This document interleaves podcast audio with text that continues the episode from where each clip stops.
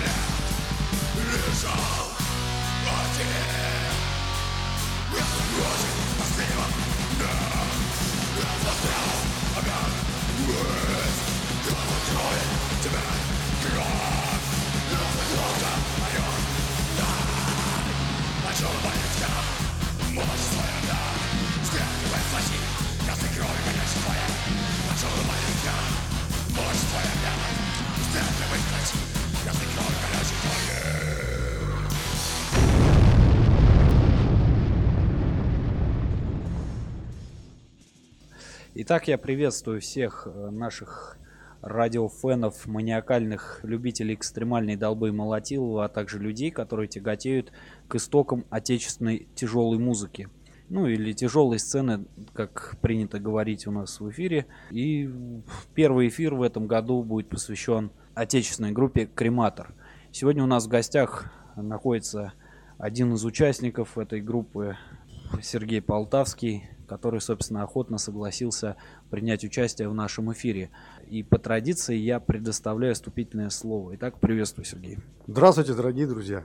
Так вот, э, неожиданно, скажем так, вышел на связь благодаря там Андрею Водкину, такому человеку, и который, собственно говоря, помог связаться с Сергеем через э, звукорежиссера, как я понимаю. И, соответственно, хочу благодарность объявить в первую очередь этим людям я даже не знаю, как вот по прошествии стольких годов вообще есть какие-то мысли сегодня по счет группы Крематор вообще, то есть как таковые? Ну, только память, что единственное, что осталось, а так, в общем-то, собственно говоря, какие могут быть еще мысли, уже очень все давно это было. Вот. Начали мы вообще свою деятельность, грубо говоря, группа Крематор стала э, у нас группа крематором стала называться где-то с 89 -го года после поездки, по-моему, в Симферополь. До этого группа называлась «Штормовое предупреждение», а группа «Крематор» возникла где-то 88 или 89 год. Как раз вот мы, в общем-то, альбомы записали. Это. Как раз 89 год. На сегодняшний день вы вообще следите за тяжелой сценой российской? Ну, как бы по своей работе у меня время мало вообще музыку слушать. Сейчас вот у меня такая работа напряженная. Но на самом деле, конечно, я отслеживаю, только не запоминаю ни название, ничего. То, что мне нравится, нравится. Мне очень нравится классика. Последние альбомы Купера, Уда. То есть я, в принципе, в таком плане как бы вырос. Почему вопрос такой задаю? Потому что у нас очень, а, ну, взрослые гости, некоторые бывают, которые не следя за сценой, далеко уже абстрагированы, скажем так, ну, далеко находятся от этого мира, и, соответственно, многим она, ну, музыка как таковая просто неинтересна. Хотя я считаю, что без музыки как говорится, на миру и смерть не красна. Вот э, по прошествии долгого времени все-таки вдохновение имеется вообще какое-то, нет? Ну, конечно, как бы нет. Но я не умер, и то есть я сейчас не занимаюсь как бы такой профессиональной значит, деятельностью, у меня нет группы. От музыки я не отстаю, все равно я это отслеживаю. То есть есть время, я где-то что-то слушаю. То есть мне нравится этим заниматься. То есть я не... Ну, в общем, мне 56 лет. То есть, ну так, начнем с этого. Вот. Но я не, так как бы никуда не делся, на самом деле. Просто сейчас немножко образ жизни такой, не то чтобы скрытный, а ну, мало встречаюсь я со своими бывшими коллегами, очень мало. Ну а так, при желании, если бы, например, назначить какое-то время, я бы с удовольствием бы с кем бы встретился. Музыку слушаю, именно эту, никакую другую. Телевизор не смотрю. Кстати, вот по счет западной музыки также вот э, вопросы постоянно нас лично мучают и многих других наших, скажем так, слушателей, они вот э, постоянно буквально вот трещат о том, что в России по сей день как бы происходит копирование западной музыки. Вот, собственно говоря, э, вот, ваш взгляд взрослого человека, скажем так, наверное, самого взрослого, который у нас в эфире был и находится вот на вот этот вот процесс копирования музыки, так называемый, вот он имеет место быть или все-таки, э, на ваш взгляд, российская сцена, она отличительной является? Я хочу сказать, что и, как бы именно питерский металл, наверное, все-таки отличается от других как бы регионов, что я не слышал копирования. То есть мы вообще начинали, я, грубо говоря, даже не знал вообще, что такое death metal. Просто так получилось очень интересно, что вдруг пришла такая мысль, то есть ну, там был плавный переход, там был переход от хард-рота, значит, от metal, группа штормового предупреждения, вот, а потом почему-то получилось так, что захотелось просто играть немножко потяжелее. И ну, информации не было никакой. Собственно говоря, может быть, только единственное, что услышал какую-нибудь группу Napalm Death, там, да, и может быть где-то отложилось, где-то что-то, да, именно как звукоизвлечение, а не как мысль музыкальная. Потому что сразу же, мы как только назвались там крематором, сразу в две булочки надо было играть. То есть это очень много тренировался барабанщик, перевоспитывался, переделал. Я, ну, я тоже как бы уже разучил другие рифы совсем гитарные. Копирования как такового не было. Просто рождалась мысль, как правило, ночью. Ну, к сожалению, не было вариантов, чтобы сразу это просто взять и записать. Пока мы, скажем так, э, делаем небольшой перерывчик. И сейчас вот э, разложим вопросы буквально и начнем, скажем так, уже непосредственно в хронологическом порядке беседовать. Я пока предлагаю прослушать композицию группы Крематор или Крематор. Под названием Шабаш. Шабаш.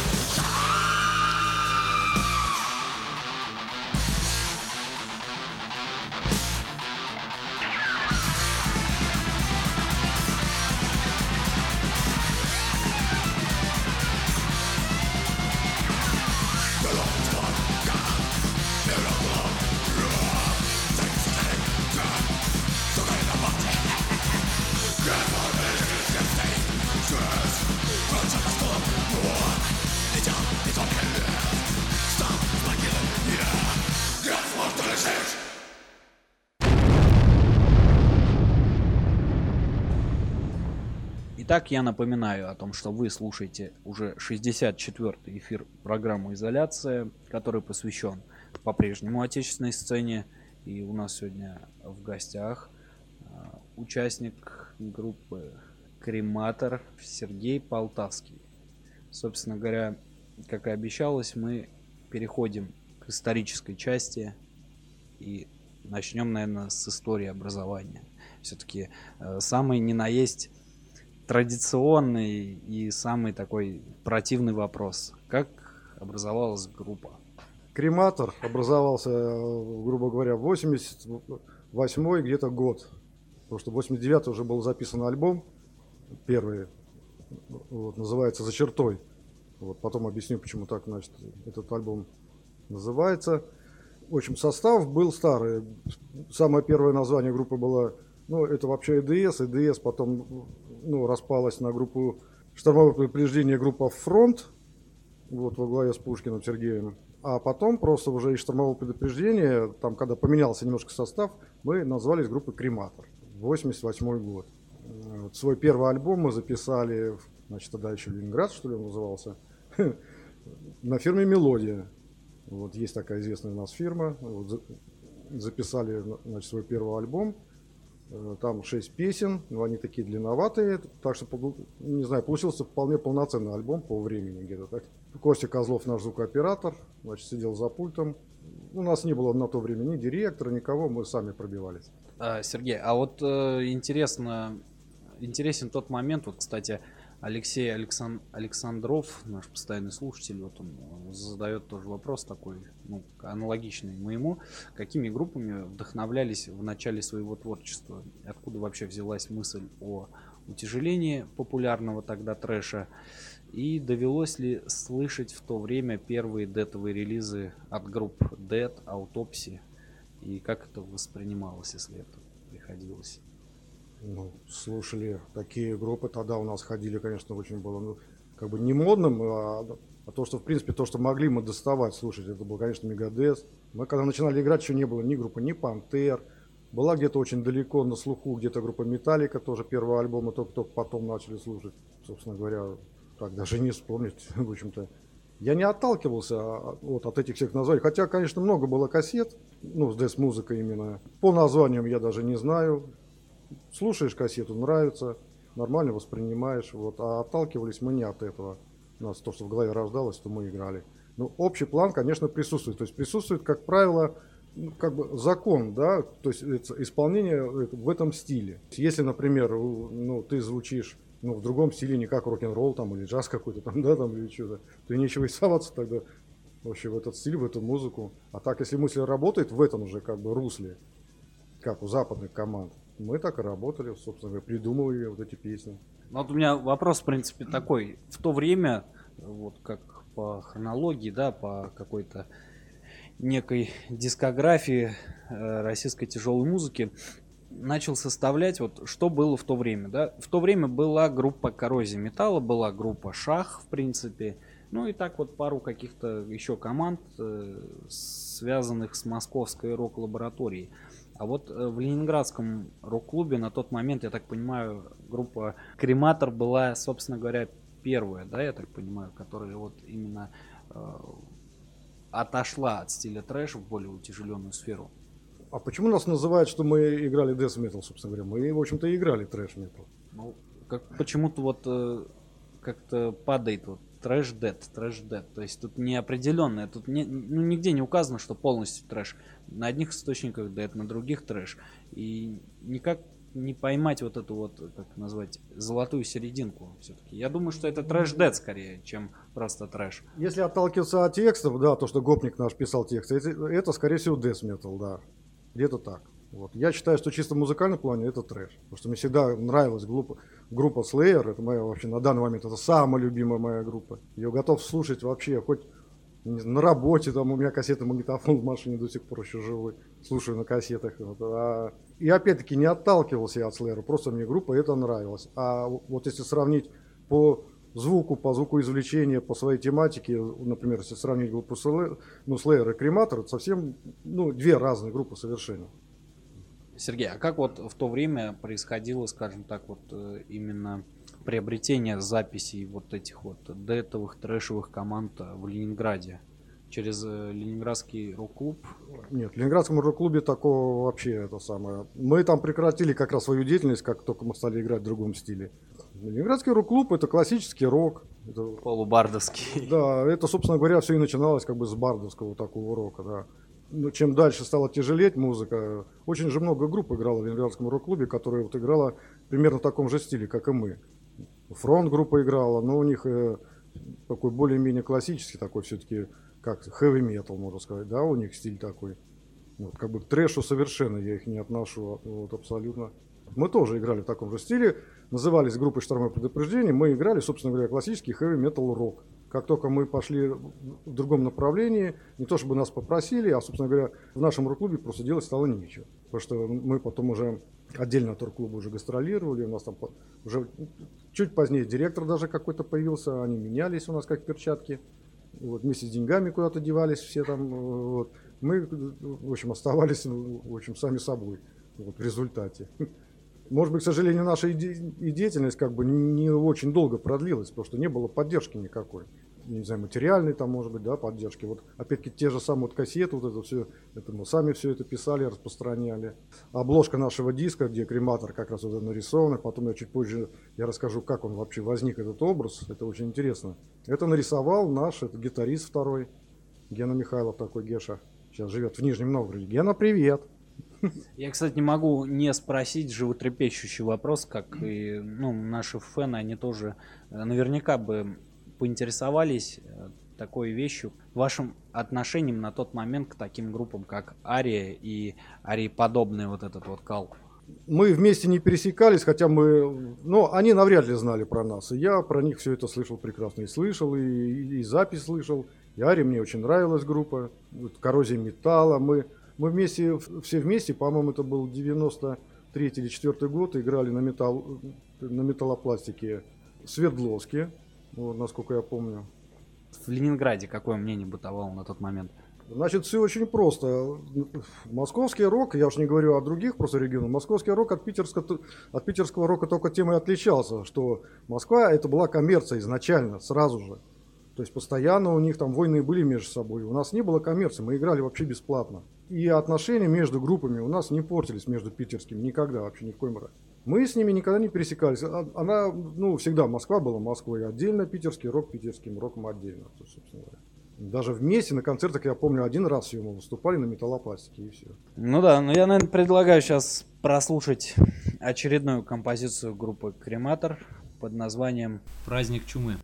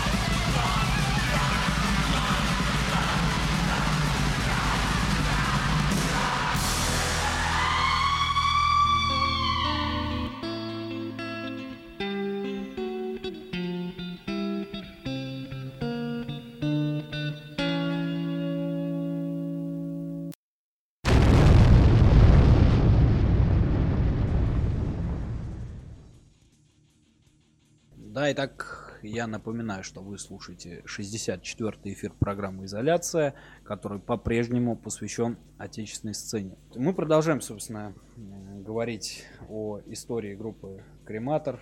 И на этот раз мы переходим к части «Б», которая у нас будет рассказывать о гастролях, скажем так. Вот у Сергея не могу не спросить, когда состоялась первая гастроль именно под этим названием – я уже говорю, это 88-й, по-моему, год. Мы поехали в Симферополь под, шторм, под названием «Штормовое предупреждение». Вот. И э, я даже не понимаю, хотя мы играли еще музыку ну, в стиле хэви метал рок, почему-то получилось так, что родилась вот мысль назваться крематором, потому что была уже другая музыка в голове. То есть мы как бы доигрывали в старом стиле, и, и уже ну, рождалась другая музыка. И вот мы это, в общем, то потом по приезду из Симферополя мы серьезно и, в общем-то, стали это, заниматься тем, что стали придумать совершенно новый альбом, совершенно другие песни, в другом стиле. Не знаю, так случается, вот, вот раз в один прекрасный момент и приходят вот такие вот мысли почему-то. А название вот откуда было такое взято? То есть многие вот, кстати, там спорят в интернете, то креатор, то еще какая-нибудь там вещь. Вот все-таки э, некоторые даже путают, э, ну такие есть люди, которые вообще не разбираются, они путают с группой крематорий, что очень смешно получается, но это имеет место быть, поэтому не мог об этом не сказать. Мы настолько были заняты вообще своей музыкой, я говорю, мы даже группа Креатор, я не только узнал после того, как мы уже назвались крематором, собственно говоря. Вот. Там тоже там хихи-ха-ха ну, раздавались, но стили совершенно разные, поэтому нас нельзя путать. Вот. Крематорий, московская группа, тоже мы потом данным, э, уже мы долго играли уже в составе крематор. Ну, не было еще тогда интернета-то никакого. Ну, случайно по телевидению где-то показали, что есть такая группа крематорий. Мы не от них отталкивались своим названием. Как родилось это название? Это так же, как родилась, наверное, вот эта вот обложка диска нашего. Да? Это просто бывает вот какой-то импульс такой вот э, ну, почему у всех одновременно он рождается, ну, не, не знаю, импульс какой-то энергии откуда-то. Вот просто вот приходит такое озарение. Кто нам подсказал, я этого, честно говоря, не помню. Мы почему-то пришли к выводу, что нужно назваться группой крематор. Как только я уже показал какие-то наброски в другом стиле, вот совершенно. Вот. А обложка нашего диска вообще, это, это сам родилась, когда мы были в Кандапоге на гастролях. Это был такой город такой, не знаю, жили в гостинице, построенной вообще на кладбище. Там нам такие страсти рассказывали. Вот. Ну и потом все и началось, собственно говоря, там. Такие ужасы. Причем мы ездили в две группы собака ЦЦ, питерская была, вот насколько я помню, мы были. Жили все в одном номере. И, собственно говоря, не было это каким-то единственным ну, человеком галлюцинация, которым потом кому-то там пересказал. Значит, это видели просто все, что там был заброшенный шкаф и из зеркала вот просто вот выходил этот крематор, собственно говоря. Не пили, не курили. Мы ничем таким не занимались. А вот, кстати, по поводу алкоголя, как вот в тот момент э, дело обстояло именно вот в тяжелой тусовке э, ленинградской не в русском роке, так называемом, где это было, в принципе, принято пить и так далее, а вот именно в, в тяжелой металлической тусе, как, как с этим дела обстояли? Самый любимый напиток был, это, естественно, как вы, не знаю, угадаете с первого раза, это было пиво. Да, и пили мы по тем временам, значит, пиво, было, ну, мы его называли баночное, потому что мы ходили, значит, с двумя-тремя банками трехлитровыми к ларьку.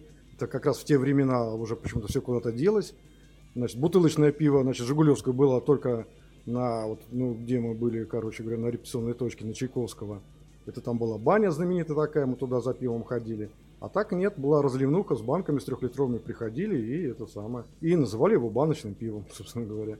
Не, ну просто вот я почему вопрос этот задал, потому что в московской тусовке трэшевой там все-таки принято было бухать. То есть как таковой это прям был чуть ли не образ жизни каждого трэшера.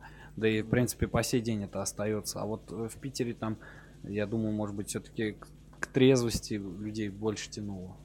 Значит, мы были просто более интеллигентны, что ли. То есть, ну, в редком случае, когда, ну, не пиво, а вдруг появлялся какой-то портвейн, ну, ни в коем случае не водка, ничего такое более крепче, даже в мыслях этого не было. Поэтому, хм, ну, как-то, я не знаю, ну, принято, да, считать, что трэшеры, там все металлисты, они все должны быть обязательно пьяными, там, грязными, там, очень ничего подобного. У нас такого не было. И вообще хочу сказать, что ну, даже пресекалось. Например, кто-то приходил там на репетицию, может быть, там, ну, уже где-то поддавший до репетиции. Ну, собственно говоря, на этом репетиция и заканчивалась. Не могу не спросить, вот я держу в руках э, диск альбом «За чертой» группы «Крематор», и вот не могу не спросить, вот в каких условиях он в то время писался, потому что это же все э, такое вот э, ретроспективное, людям будет интересно узнать, вот как вот эти вот бобинные магнитофоны крутились, насколько были громадные студии в то время. Ну да, Записывались мы в Питере на знаменитой фирме «Мелодия», филиал это московской значит, фирмы, фирма «Мелодия». Ну, как-то там по знакомству по какому-то, да, нас пригласили. Вот. Но это была аналоговая запись, это огромные бобины магнитофоны, 38-я скорость. Это огромные по размеру пульты. Это, ну, пульт занимал практически, наверное, это, ну, в общем-то, целиком полкомнаты. Да. Ну, там, не знаю, мониторчики всякие разные были. Ну, такое все, не знаю, сейчас, конечно, современная аппаратура, конечно, и звук другой. Ну, если послушать альбом, там будет и видно сразу, что записывалось это все на аналоге. Не знаю, звукорежиссеры потом только под конец, когда мы начали сводить, они только врубились вообще, что это за музыка. Собственно говоря, им понравилось. Ну, до нас записывалась, например, буквально перед нами группа «Аквариум», там вся аппаратура была настроена именно на этот звук. Вот, когда мы пришли, там все, вообще все ручки сразу перекрутили. Вот, вначале вообще хотели они с нами рассориться, но потом поняли, что нет, лучше ну, не знаю, были, наверное, первыми самыми вот такой группой. Мы параллельно записывались с группой «Фронт», они записывались, насколько я помню, на это, Европе+. плюс. Вот, студия у нас была такая тоже в Питере, филиал. Ну, как так, в общем, записались нормально, кстати говоря. Э, причем, когда так получилось, что они были в подвале, над нами был театр. Там шел спектакль. И мы в это время как раз прописывали барабаны. Но это было что-то, конечно. А как долго писался альбом? Альбом вообще, ну, большую часть времени заняло, конечно, сведение, а так где-то примерно, ну, чуть меньше недели, может быть, неделю, я точно уже не помню. А вот, кстати, еще интересен тот момент, как происходил именно процесс записи, вот, скажем так, э, отличался ли он от современного процесса? То есть э, сейчас там принято там либо все в кучу писать в отдельных комнатах, либо по отдельности, то есть барабаны сперва, потом там бас, потом гитара, потом вокал. То есть как вот а, раньше происходило, как вы писались конкретно? Ну, каждый по-разному писался. Но у нас получилось так, что барабан, барабаны мы записывали вообще в капелле. На Васильевском острове, там, где происходят, значит, там всякие такие концерты капельные. Вот. Там, кстати, акустика очень классная, там барабаны, ну, нормально. Хотя не было современных, то, что сейчас бы переписать бы альбом, он звучал бы по-другому совершенно. Ну, тогда были обычные эти микрофоны, ну, пускай они будут конденсаторными микрофонами. Значит, на тот момент считалось, что это вообще супер-пупер. Ну, эти шумящие пульты, вот, самодельные гитары, вот эти все провода, которые там, не знаю, сами по себе вынимаются из инструментов, не знаю, самопальные примочки. У нас не было ничего фирменного. Ну, например, гитарами занимался я, например. Хотя на то время, да, у меня был немецкий стартакасер, да. Точно, Лидстар назывался, как сейчас помню. Только путем умения и желания добивались вот этого как бы звука. Наверное, еще терпеливость была важна в этом процессе. Ну, организованность, да. Ну, в общем, тут мы были все такие вот как бы организованные такие люди, да. И, ну, и, и, во-первых, мы старались, то есть, чтобы это выглядело по-фирменному, опять-таки. Слушали там, как что звучит, там барабанщик все выбирал, чтобы у меня рабочий был как у Слэра, а большой барабан, чтобы был там, не знаю, как еще у кого-нибудь там, у Мегадес там, например. Ну хорошо, а вот гитаристы на кого равнялись в плане звучания? В смысле? Ну, в плане там гитара как у кого должна звучать, если барабанщик под Slayer, например, равнялся? Ну, у нас барабанщик был наиболее подкован в этом плане. Я, например, ну, звук, значит, настраивал звук инструмента, ну, наиболее, как бы, мне близкий по слуху. Ну, нравилось, как звучит, например. И, опять-таки, как позволяло на тот момент настроить, вот, опять-таки, гитару. Потому что не было у нас этих разных современных примочках. Я сейчас, например, у меня есть дома много чего. Вот, там можно добиться вообще абсолютно идеального звука. Но тогда, на тот момент, вот что было под ногами, те кнопки я и нажимал. Интересная, надеюсь, информация будет вам, уважаемые радиослушатели. Вот. А мы, собственно говоря, продолжим э, следующую стезю, часть А, Б, С, наверное, С. Что после записи произошло? Почему, вот, думаю, тоже многие зададут вопрос, почему один альбом-то всего записан был. Что такое произошло, что помешало этому всему? Ничего подобного. Альбома у нас два. И, и у нас были наметки на третий. Только мы к тому времени все уже, уже развалились. У нас второй альбом называется «Солнце для мертвых». Это 91 год. И с этими двумя альбомами мы играли до 95 -го года. Мы в 95-м у нас, собственно говоря, наверное, произошла последняя репетиция или концерт, там, я уже не помню когда, мы уже там все уже просто развалились. Уже пошла какая-то апатия непонятно чего там, как получилось, я до сих пор не понимаю вот этого. Хотя вроде потом все встречались же друг другу, все говорили когда когда. Но на самом деле все прекращается, скорее всего, вот, наверное, у многих групп, что вот есть репетиционная точка, есть аппаратура, да. Но потом, когда там какой-то дядя приходит и говорит, что ну все, ребята, уходите на улицу, приходится вот это все куда-то распихивать. Я помню, очень долгое времени это все на чердаке у меня дома все это валялось. Вот, а потом, ну, просто было негде. Сейчас иметь бы, например, хорошего бы директора группы, там, хорошего продюсера, всех бы снова собрать, и вот, вот казалось бы, почему бы не играть? Ну, всех сейчас уже не собрать, так, и, так или иначе. Из группы, да, у, у нас, к сожалению, конечно, вокалист у нас умер, там остался барабанщик, вот, Александр Припачкин, я Сергей Полтавский, наш лидер-гитарист, Геша, который сейчас живет в Нижнем Новгороде, наш второй гитарист, собственно говоря, ну, Костя Козлов, звукооператор кстати, по счету 95 -го года хотел обсудить этот момент. Вот э, тоже постоянно вот раздумываем, да, что подъем трэша был до 91 -го года. Подъем Дета был до 95 -го года. Это вот по московской сцене, если судить, и судить по, скажем так, каким-то, ну, таким регионам, близким к Москве. Вот э, как вы считаете, на ленинградской сцене на тот момент подъем трэша и дета вообще вот в какие года он происходил? Середина 90-х, да, вот так вот, вот это все это и было. То есть аналогично московскому развитию? Я думаю, да. Уже, уже ближе к 2000 году, мне кажется, уже пошло все это на спад. Потом я уже даже и не слышал, чтобы кто-то что-то играл в этом стиле. Или, может быть, сам уже прекращал уже какие-то концерты посещать. Но на самом деле, ну, как мне говорили, все это исполнялось в единичных вариантах каких-то хочу сказать, что долгое время так вот прослеживал за ленинградской сценой. Очень мало команд, которые, в принципе, что-то играли вот в этом стиле. Я так понимаю, что тяжелая сцена здесь не особо-то и котировалась. Допустим, все вместе, начиная там с 85 -го года, все были в рок-клубе. Все было едино под единой крышей. И там исполнялись очень многие стили. Начиная от аквариума там. Когда ну, некоторые личности стали утяжеляться, Значит, рок-клуб стал тесен уже просто. Там, ну, грубо говоря, не позволялось, может быть, так в кавычках это играть.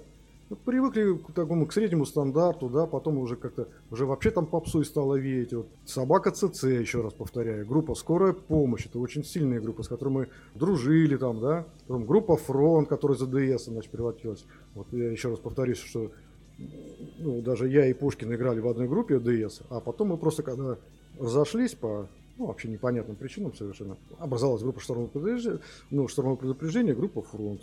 Вот. Причем записи эти есть, ну, что и ДС группы, что штурмовое предупреждение, все это просто на аналоговых кассетах, нету в цифре ничего этого. Ну да, я думаю, только вот из вышеперечисленных в сети можно найти только группу Фронт, в принципе. Хотя собаки ЦЦ тоже присутствуют в сети, там пару альбомов, по-моему. Наверное, да, сейчас предлагаю прослушать очередную композицию под названием «Погребальный костер». И далее мы, собственно говоря, перейдем к дальнейшему обсуждению.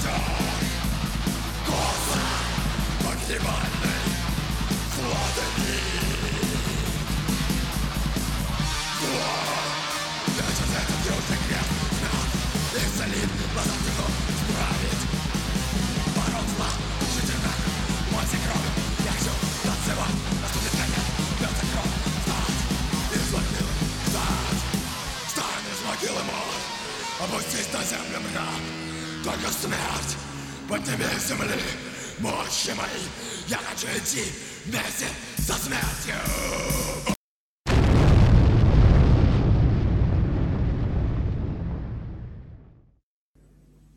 Да, и так я напоминаю, уважаемые слушатели, что вы слушаете 64-й выпуск программы «Изоляция». И на этот раз у нас трэш металлический, не знаю, как дед металлический, там каждый для себя сам сделает вывод, потому что тут вот как-то разборки такие очень мутные получаются, все-таки дед или трэш. Вот. У нас в гостях сегодня группа Крематор, ну, точнее, скажем так, и один из основателей Сергей Полтавский. И мы продолжаем, собственно говоря, беседу. Во время образования группы и вообще вот в то время, в конце 80-х, существовало ли такое понятие, как отечественная тяжелая музыка? Или все-таки вот эта копирка Запада была? Я не знаю, был питерский тяжелый рок. Я за других не отвечаю. Мы ни с кого, еще раз повторяю, ни с кого не копировали. Просто было на слуху общее знание стиля и правил игры. То есть в этом стиле, вот как-то можно запутанно так сказать. Нужно знать, с каким звуком играть данный стиль. То есть это, конечно, бы, я бы сказал, бы, ну, не копировалось, но ты же слышишь, как звучит там Мегадес, там, там, да, или там, не знаю, Slayer, в конце концов. Ты же понимаешь, что ты не будешь играть, например, ну, данную вещь на обычном, там, на акустике. На акустике, там, да, со скрипкой, хотя нам предлагали такие варианты. Там, включать свою музыку и флейточку, и скрипочку, там. Вот. Может быть, кстати, было бы интересно. Профессиональное знание, как должно звучать. А вещи-то, они ну, рождаются из сердца, из головы. Сергей, вот получается, что вы, ну, считай, первый, да, в Питере, которые начали, в Питере группа, которая начала играть вот э, в тяжелом стиле, скажем так, вот, как, как я понимаю, более свойственно на, тот, на то время называть тяжелый рок и просто рок. Вот, собственно говоря, вы начали первый тяжелый рок играть. Гастролируя по городам, выступая на фестивалях, вы замечали ли какие-то достойные внимания команды, но вот, скажем так, из провинции? Как-то мы в основном с питерскими группами, ну, две-три группы гастролировали. Мы как-то с местными не пересекались. Я не помню, как называется. Где-то мы были, так называемый город Ухта, есть такой. Там очень интересная группа была. Мне она очень понравилась. Я только единственное, что я не помню, как она называлась. Там, если покопаться где-то, можно там найти. А так, я хочу сказать, что вообще вот, э, очень интересно значит, по поводу рока, значит, простого рока и непростого рока. Собственно говоря, за наше первое выступление в рок-клубе нас вообще хотели очистить, потому что там было все очень причесано и все было так уже выровнено, вот что все думали, что именно так оно и будет, да, дальше продолжаться. А мы вот какими-то революционерами оказались, кстати говоря, мы вот играли, ну, вместе с Пушкиным, который сейчас это группа «Фронт», еще в составе, да, группа ИДС, группа ИДС была, да она называлась. Вот. За первое выступление нас едва-едва не отчислили за, так сказать, очень интересное положение на сцене. Там, ну, грубо говоря, мы не стояли там столбом, там, у нас уже это самое как бы, ну, хотелось двигаться, потом разные всякие, все там говорят песни за песни, как говорится, исполняются, а у нас там не знаю, мне очень говорить хотелось между песнями говорил, а, как правило, не то, то, что там хотели слышать. А вот, кстати, интересно, отношения, вот если все в тусовке Ленинградского рок-клуба на тот момент были там, ну, получается, ну, не только там аквариум Цой, там же были и автоматические удовлетворители, и ДДТ, и прочее. Вот как, как вот эта вся клака существовала тогда? Это было mm. напрочь разделена каждая тусовка? Э, я хочу сказать, что так просто для справки, значит, будучи художественным руководителем Дворца культуры Невский, я же еще и, и работал, я же закончил музыкальное училище, в Новгороде я учился, ну, живя здесь, учился в Новгороде, и потом, когда я получил диплом, я, значит, не больше, не меньше, как стал художественным руководителем Дворца культуры Невский, на Буховской обороне. Мне дали там в общем, несколько комнат под репетиционные точки. Для галочки у меня там был заводской коллектив, значит, завода Невские. Вот. Ну, там играли ребята нормально, с полным энтузиазмом играли такие песни, всякие народы наши, такие блатные хороводные. На Уралах. Ну, я не помню, да, ну, типа этого вот. Нет, у меня в то слово слово аренда еще не было. Просто, значит, приходили ребята ко мне и говорили, что вот нельзя ли у вас порепетировать. Вот. Потом оказалось, что эти ребята, это Цой там, например, там, аквариум у нас репетировал. Раньше, говорят, там студия существовала. Она имела ли отношение вот к тяжелой сцене? Мы в рок-клубе, собственно говоря, были-то только на собраниях, когда там мы выступили два или три раза всего-то напросто. -то.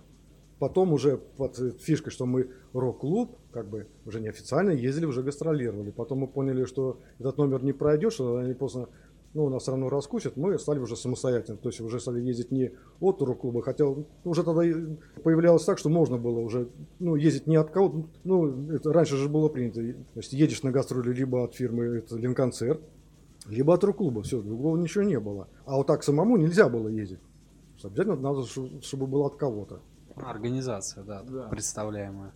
А вот, кстати, по счет гастролей, вот остались ли какие-то действительно такие яркие воспоминания о каких-то городах? Ой, ой, это, это наша любимая Ухта, это, значит, с Карельский город Кандапога, Петрозаводск, просто замечательные воспоминания, просто все. Особенно Мурманск, это, ну, нам заказали такую фешенебельную гостиницу, Север, что ли она называлась, ну, там круче нее нет, короче говоря. Со шведским столом и так далее, со всеми делами. Вот. Ну и потом, как нам сказали, что нужно оплачивать значит, счет за разгромленные два номера. Хотя мы это плохо помним. Но это нет, но это было очень весело, это ну, просто не было такого, что какая-то нудность, какая-то обыденность. У нас всегда каждая поездка ну, была, ну, не знаю, впечатлительная какая-то очень. Все запоминалось, и до сих пор мы вспоминаем, когда собираемся вместе весело. Когда, вот, ну, ну, один из фактов, мы собираемся, например, на гастроли, далеко, там, Петрозаводск, например. Каждый всегда решал, что будет брать из продуктов. Ну, наш гопник, значит, вокалист, он, ну, Саша говорит, значит, я беру на себя, значит, еду, вы, значит, берите там, что, напитки, ну, как правило, пиво. Ну, ну, и получилось так, что все все забыли взять где-то дома или чего. У него целый, это, это целый рюкзак пива это, и банка сгущенки. Это на двое суток. по ресторанам мы там в поездах не ходили. Это было как-то не принято, да и денег не было. Вот так вот было. А по югам ездили, ну, тоже, конечно, незабываемые гастроли. Это Сочи. Присутствовали даже на концерте Сьюзи Кватер. То есть так получилось, что она туда приезжала с гастролями. Вот, а мы в Сочи тоже были с гастролями. Но мы так не пересекались, чтобы так вместе не сидели, не разговаривали. Хотя наш администратор, Джейн такая была, у нас девушка была, значит, директором на тот момент, Светка, что-то она нам говорила, что вроде бы ходила к директору Сизикватор, и там вроде бы договорились, чтобы мы играли вместе, хотя это полный бред вообще. Ну, наверное, тогда с доктор Фауст наверняка делили сцену или нет? Доктор Фауст? Ну, сочинская команда такая. Нет. Мы когда были в Сочи, мы до смешного играли, значит, типа санатория или дом отдыха. То есть мы были там, грубо говоря, ездили по, пере... по побережью от Адлера до Сочи. В общем, короче говоря, мы туда приехали в середине мая, уехали где-то в сентябре в конце. Такие были замечательные у нас гастроли там. Были загоревшими настолько, что потом года два или три черными ходили, просто не смывалось вообще. Преимущество, наверное, вот этих вот э, так называемых совковых гастролей, это, наверное, я считаю, что это являлось вот это не вы, как это невылазность, что ли, из движухи постоянной. Э, к сожалению, сейчас, наверное, о таком только мечтать приходится в полных залах и домах культуры. Все-таки вот я хотел бы поинтересоваться, как вы думаете, Сергей, с чем это связано? Вот на сегодняшний день вся вот эта тяжелая сцена, она ну, сошла, скажем так, на нет в сравнении с тем же 89-90 годом. Все очень просто, что тогда не было коммерческой поддержки, что сейчас. Я говорю, все пробиваем своими лбами. Ну, кому-то это вообще надоело, просто уже руки опустились.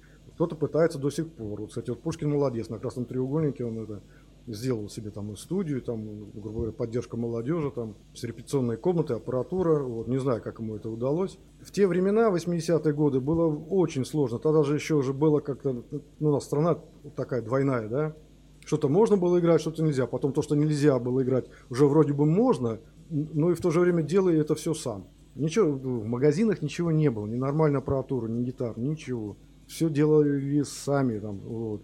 А потом уже, ну, а сейчас почему нет спроса? Я не знаю, может быть, спрос и есть. Как же, собираются же люди, играют. Но тем не менее, вот раньше там группа приезжала в какой-нибудь там Мичуринск, Тамбовскую область, и там раз целый дом культуры собирал, там полторы тысячи человек. Сейчас в большом городе на концерт приходит там 200-300, ну там максимум тысячи человек на какую-то вот супер-пупер группу.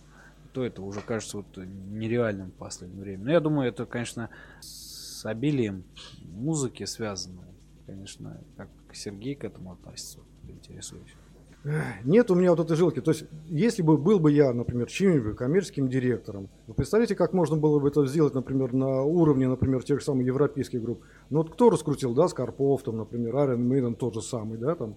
У них же все это нормально, все это группа как единый ну, такой организм вместе с обслуживающим персоналом, с аппаратурой, там, со всеми не знаю, светотехниками. Ездят везде, гастролируют, потому что это как работа. У нас это было как просто развлечение. Вот и все. Хобби. Хобби, да. Это просто неоплачиваемое хобби. Повторюсь с вопросом с некоторым. Вот из групп вообще, из советских на тот период и потом уже российских, были ли какие-то фавориты?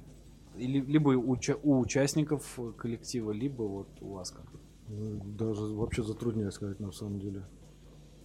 Ну, из российских там, не знаю, вот кто-то там говорит, что коррозия там э, влияла как-то, там кто-то на шах указывает, кто-то на что-то другое. Ну, так скажем, обычные люди, ну, просто любители рока нашего и западного там, все-таки больше на слуху были, наверное, скорее всего, группы более раскрученные, скорее всего, московские, потому что я не раз, ну, встречаю где-то в разговорах, даже до сих пор, что «А ты знаешь коррозию металла?» Была эта группа такая. Я говорю, конечно, знаешь. «А ты крематор знаешь?» Нет, первый раз слышу. То есть это вот так все и происходило на самом деле. Ну, оно так и есть. Поэтому я вот лично и заинтересовался, скажем так, тем, что думал, что в Ленинграде-то особо-то не играли. А как оказывается, а, помимо группы Bestial, Bestial Deform, которые, собственно говоря, слились э, с эфира с нашего, играли также и другие группы. И вот Крематор, Фронт, Собака ЦЦ и очень там многие другие группы. По Death Metal конкретно если вот вы утверждаете, что играли все-таки больше трэш, по Death Metal ваше мнение какое? Кто начал первый в России играть это? А как у нас была еще питерская команда-то такая моложе нас намного. Приходили на наши концерты. У меня даже пластинка дома есть где-то. Как-то они... Как же они назывались-то? К нам приходили на концерты, все типа снимали за сценой, как кто чего играет, как кто что делает. Сейчас они молодцы, кстати говоря, они даже выпустили пластинку. Ой, я не помню. В рок-клубе они уже на тот момент, по-моему, не были. Уже и рок-клуба-то уже не было, наверное. Очень хорошая группа. Вот они играли чистейший death metal. Я не знаю, если покопаться можно найти, я не помню. Хотя мы были знакомы. Я не знаю, у Сева у того же сейчас же есть какая-то группа. Я еще раз повторяю, групп в Питере, собственно говоря, что трэшу, дэт, метале. Сейчас по большей части, конечно, уже, уже не трэш играет. Скорее всего, в стиле уже дэс метал. Очень много. Ну, вот, одна группа, которую, в принципе, я так знал и, и, и, еще в то время, когда мы играли. Вот, по-моему. А, Great Sorrow, господи. Вот. А, Great Sorrow, ну, да, да, да, да, да, да, да, это хорошая банда, в принципе, такая да, была. Да, да, да. Они живут, ну, ну, сейчас на данный момент живут или нет, один из основателей и значит, лидер-гитарист, он вообще рядом с рок-клубом жил на улице Рубинштейна, и я там недалеко от него. И мы пересекались, и, ну, знаем друг друга во всяком случае. Улица Рубинштейна многих, так сказать, да, объединила. У меня их так дома есть пластинка, кстати говоря, винил причем. Вот, не CD, альбом. Уже, видать, где-то умудрились на винил записаться. Да, а, кстати, почему вот группу Крематор не вышла на виниле в тот момент. Не было денег. А, то есть тогда мелодия требовала деньги за издание материала. Да, конечно, нам предлагали 38 скорость. Кстати говоря, она существует, есть это студийная запись на 38 скорости у нашего значит, звукооператора. Вот, в принципе, если не полениться, там как-то вложиться, можно, собственно говоря, ее перегнать в цифру, а цифры уже на винил. Ну, а я пока предлагаю прослушать очередную зубодробительную вещь под названием «Адский огонь».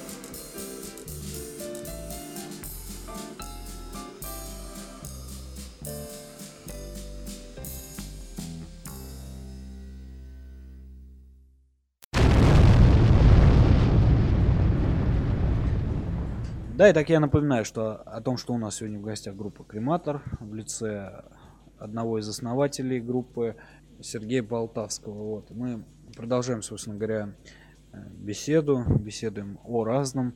Вот э, Сергей захотел, собственно говоря, сделать объявление по поводу второго альбома.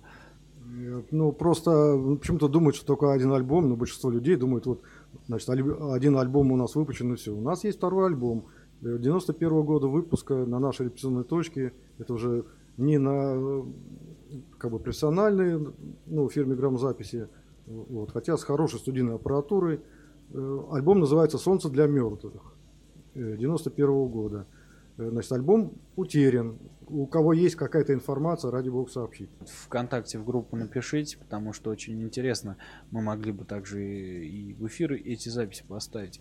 Вот, ну, а так как, собственно говоря, записи с этого альбома нет, мы просто продолжим говорить о том, что вот после распада группы, я так понимаю, что были брожения и непонятные вот эти вот брожения схождения с разговорами о том, что, ну, может быть, соберемся, может быть, не соберемся. Так? Да, у нас, потому что Саша Гопник э, пошел по своему направлению. Что-то он там в очень хитрый панк какой-то там ударился. Какой-то дезовый такой панк-рок, что ли. Назвал свою группу Goblin Dance вроде бы так. Приглашал меня и на записи, и мы записывали с ним, тоже на студии, не помню как называется. Студийная есть запись, значит, моя с ним. Также у него есть, значит, запись у Гопника совместно с группой Фронт. Есть целый альбом. Есть видеосъемка нашего концерта с Гопником. Ну, что еще сказать. А, ну, наш барабанщик тоже. Он там и с чертом играл. Известный такой вокалист. Одно время потом уходил, потом вроде бы снова мы собирались туда-сюда, в результате все, все умерли. А, кстати, первый, вот, скажем так, череда кого постигла? Первый ушел гопник, конечно, Саша Косарев, Александр Косарев. Очень жалко, трагическая смерть, я бы сказал. Второй по счету у нас вот ушел пират Владимир Андреев, вот наш бас-гитарист. Также вот у нас играл одно время Игорь Черный, ну, был сессионным музыкантом. Ну, я про него ничего не слышал, не знаю, но Вроде бы говорят, он тоже как бы, в принципе, остался вот барабанщик у нас Припачкин. Я и Геша, наш второй гитарист. Ну вот по прошествии, скажем так, 20 уже лет а, после того, как группа, скажем так, разбежалась, из собственных наблюдений личных у вас вот какие могут быть, скажем так, вот именно ну, нюансы, которые можно подчеркнуть в отношении молодого поколения музыкантов? Ведь наверняка такие вещи имеются не буду, скажем так, скрывать по поводу распиздяйства поколения. Что раньше, что сейчас одно и то же. Ребята, не надо это, употреблять ни наркотики, ни тяжелое спиртное. Это губит уже сколько примеров уже просто-напросто. Вот. Я говорю, у нас вот тоже получилось так вот, сколько трагических смертей. Только из-за того, что вот, не знаю, ну неправильный образ жизни. Можно играть тяжелый рок, но, например, не колоться. Это совершенно вообще несовместимые вещи. Я вообще не представляю, если бы, например, ну, я бы принимал какие-то наркотики, я бы, например, у меня бы сегодня точно бы не было и не давал бы это интервью. Эту тему мы, наверное, оставим на последний вопрос. А как сложилась ваша конкретно судьба после распада группы? Сразу гитару в угол поставили или нет? Вообще, это был вообще кошмарный период. Это, ну, я не знаю, как для остальных, но у меня-то вообще это было, конечно, ну, что начнем с того, что я основатель, это раз. Я это все это продвигал, два. Ну, учитывая того, что э, вообще моя творческая деятельность, она начинается очень давно, еще до армии, там, 75 -го года, грубо говоря. Ну, я не считаю школьный ансамбль, после уже того, как вся эта школьная самодеятельность заканчивалась, у нас уже были нормальные группы, мы играли. Я скажу, в утяжеленном стиле, да, тогда мы подражали, там, конечно, Apple, там, Юрахип, там все это слизывалось. Не знаю, Smoke on the Water, там, это просто она вся вылизывалась на танцах, там все это игралось, там. Ну, до смешно. Ну, да, до кота, да, и нечего было играть, собственно говоря. В те времена, 75-й год, там, до 80-го был выбор. Либо играть, как самоцветы играют, вот, либо подражать действительно таким уже группам более-менее нормальным, как бы на слуху которые вот. Ну, а, ну, а дальше как было? Вот, ну, распались, ну, встречались, там все шло как бы так немножко накатом, до того момента, когда я понял, что уже все. То есть обратно не соберемся. Чтобы окончательно не бросить значит, творчество, то есть я не, Я не бросал, гитару не разбивал, в угол не ставил. Я просто собрался с мыслью. Э, заимел эту кассетную портостудию просто-напросто и стал записывать свои альбомы. Только не в тяжелом, ну как, не в тяжелом стиле, но не death metal и не трэш. Я туда записал в этот альбом просто все те песни, которые никогда вообще нигде не исполнялись, собственно говоря. Вот такая была мысль. Тоже на кассете где-то все это, не знаю.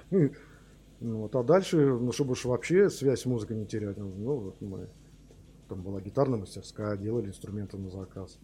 Опять-таки, общаясь с музыкантами, приходили же к нам ну, разные музыканты, заказывали инструменты. Шло какое-то общение. Это, я так понимаю, уже начало, скажем так, нулевых. Да, да, да, это уже, вот, ну, я говорю, окончательный распад, э, я так понимаю, никто его не объявлял, но я просто так помню, что это был, по-моему, 95-й год, мы уже просто перестали встречаться. Вы принесли вот одну из болванок мне, скажем так, с записью под названием «Человек за спиной». Это вот э, что? Попрошу, наверное, пояснения об этом. И, соответственно, мы сейчас это и будем прослушать, но из, первоначально выслушаем. Это, собственно говоря, просто проба э, записать э, себя просто вот уже в цифре на цифровую протостудию. Я, я понимаю, что это слишком поздно пробовать, на самом деле, надо было этим давно уже заниматься. Но это просто даже не баловство, это как бы ну, продолжение своей деятельности. Ну, просто вот эта песня «Человек за спиной», собственно говоря, из-за которой в 85 году в рок-клубе «Скандал» произошел, на самом деле. Вот, там, ну, вплоть до высших этих, как говорится, мер там чуть не дошло. Я вот, ну, начал с нее почему-то записывать эту просто свою значит, новую версию альбома. Может быть, я и, и, ну, его целиком запишу. Э, вот. Это я на вокал, в общем, в роли вокалиста себя не стал я испытывать. Э, вот. Хотя раньше пел и ну, в группе ВДС, штормовое предупреждение, вот, значит, вокалистом был я. Вот. А тут просто пригласил, ну, как говорится, ну, девушку, есть такая Катя, она соседка по даче просто, вот, она тоже, у нее группа в Питере, Э, где-то они выступают, кстати говоря, ну, не знаю, не раз приглашали куда-то, я не помню. А тут просто, ну, решили записать и записали. Такая попытка такая, там чего-то. Ну, я думаю, многим будет интересно узнать, о, так сказать, сольном творчестве Сергея Полтавского. Это в стиле традиционный хард-рок, это, это не трэш, это, это просто такой, ну, классический рок. Эта песня, она исполнена в классическом роке, но уже современными звуками, я бы сказал. Да, поэтому, друзья, особо дико не удивляйтесь по этому поводу. И я предлагаю сейчас э, прослушать эту композицию. И далее мы, собственно говоря, перейдем той части, которая завершит наш сегодняшний эфир.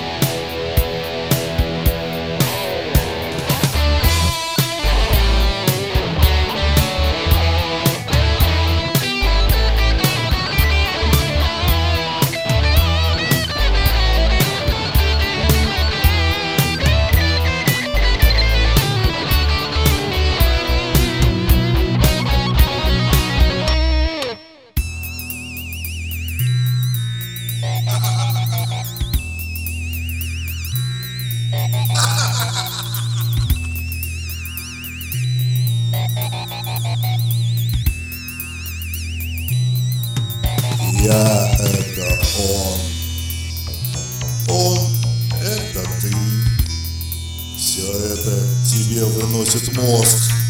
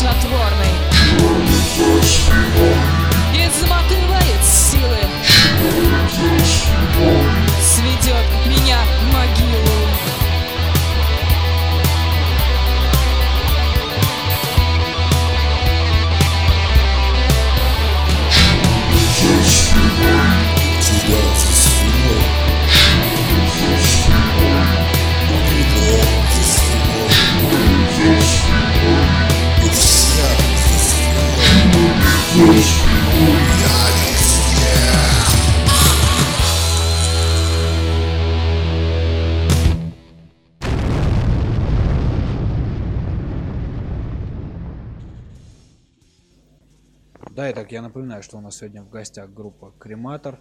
И мы, скажем так, продолжаем эфир. э, Продолжаем завершать эфир, собственно говоря. У меня просто совершенно случайно вопрос в голову такой влез. А вот э, на тот момент, в начале 90-х, э, наверняка вы слышали о такой компании, как Metal Agent, корпорация тяжелого рока, та же самая, небезызвестная. Почему вот не было посылов, скажем так, с ними сотрудничать? Ничего подобного первый раз слышал. Вообще ник- никто не предлагал даже этого. Во. Так что вот, ребята, удивляйтесь таким вещам, собственно говоря. Ну а вообще какие-то лейблы предлагали в свое время вот, издаться? К сожалению, не было таких людей у нас. Даже сам не знаю, что сказать по этому поводу. Так получилось, что гастролировали, везде выступали. Люди помогали, просто помогали. Совершенно чужие люди нам помогали сделать э, слайд, значит, чтобы потом выпустить плакат этого крематора, значит, обложка диска. Вот Игорь э, такой был в друзьях. Мы фотографировали, выпускали, значит, кассеты. А, у нас, я совсем забыл, у нас же даже были свои значки, вот эти маленькие, кругленькие. Ну, которые на куртке-то. Все это помогали совершенно чужие люди. А так, чтобы, например, ну, профессионально предложить, например, чтобы кто-то услышал, что вот есть такой альбом, ну, не очень хорошо записанный, допустим, почему бы не выпустить другой? Ну, такого нету вообще. Это, наверное, проблема лейблов, проблема вот этого распро- распространения ленинградского, скажем так, потому что вот, как я думаю, многие тоже отметят слушатели, которые по всей стране, также кто за рубежом следит за нашей программой, я думаю, многие не слышали о такой группе ленинградской, естественно. Ну, не знаю почему, опять же. Я вот слышал, и поэтому с удовольствием вспомнил, что есть такая группа, и решил заняться поисково-разведывательной деятельностью. Мы, в общем-то, наверное, подведем итоги. Я задам новый, наверное, вопрос, как это принято считать, традиционный в окончании эфира. Существует ли отечественная тяжелая сцена как таковая, как своеобразная единица в мировом культурологическом пласте или нет? Естественно, конечно, есть и никуда не денется. И я считаю, что мы, опять-таки, с коммерческой точки зрения у нас вообще равно нулю все, что организация концертов и ну, распространение, и дальнейшая реклама групп, то есть просто полный ноль. Своим творчеством мы, ну, не знаю, заполоним весь земной шо- ну, шар просто-напросто. Наши группы, они вообще самые лучшие, мне кажется, в мире. Соответственно, традиционный вопрос это, ну, я не знаю, имеет ли смысл спрашивать о ближайших планах? Ну, я, я лично надеюсь, что мы, конечно, может быть, в этом году услышим полный альбом, скажем так. Вот. Не одну песню из нов- сольного творчества, а, наверное, новый альбом. Есть в планах вообще? Вот на пенсию пойду, с Пушкиным объединюсь. Он меня давно уже зовет, у них, у них же там тоже, же, как она там, Скрипсвайер группа называется. Примерно такое же похожее название придумаем. Скрипучие ели какие-нибудь там сосны. Конечно, сделаем. Я музыку не бросаю. Нет, ни в коем случае. Было бы время свободное, а желание есть. Ваши, Сергей, пожелания нашим радиослушателям, так сказать, фанатам тяжелой, тяжелого рока, как принято говорить, э, вообще вот, да, которые случайно будут слушать или, ну, как потом, через много лет. И, соответственно, самой программе изоляция. Ой, друзья мои, здоровья, здоровья, удачи, значит, творческих успехов. И я хочу сказать, что если кто-то будет слушать этот альбом первый крематор, или ну, второй найдется где-то, не относитесь к нему очень предвзято. Ну, все это было записано ну, в прошлом веке. То есть реально так, можно сказать, это, это альбом прошлого века. Ну, а нынешнему поколению музыкантов тяжелого рока, там, супер тяжелого рока, или просто даже музыкантам обычным, конечно, творческих успехов. Отдельное, конечно, спасибо программе, спасибо за приглашение, Сергей. Я был, конечно, очень удивлен, потому что долгое время вообще не, как бы не предлагали. Вот. Ну и огромное спасибо. А мы благодарим, собственно говоря, сегодняшнего гостя за столь важное, важную помощь в содействии поиске э, истоков отечественной тяжелой музыки. Вот. И прощаемся с вами до нового эфира, который, надеюсь, вас также порадует. Вот. Не забывайте, мы говорим строго о музыке. Никакой политики, никакого секса, никакого э, прочего вот этого вот э, кала информационного.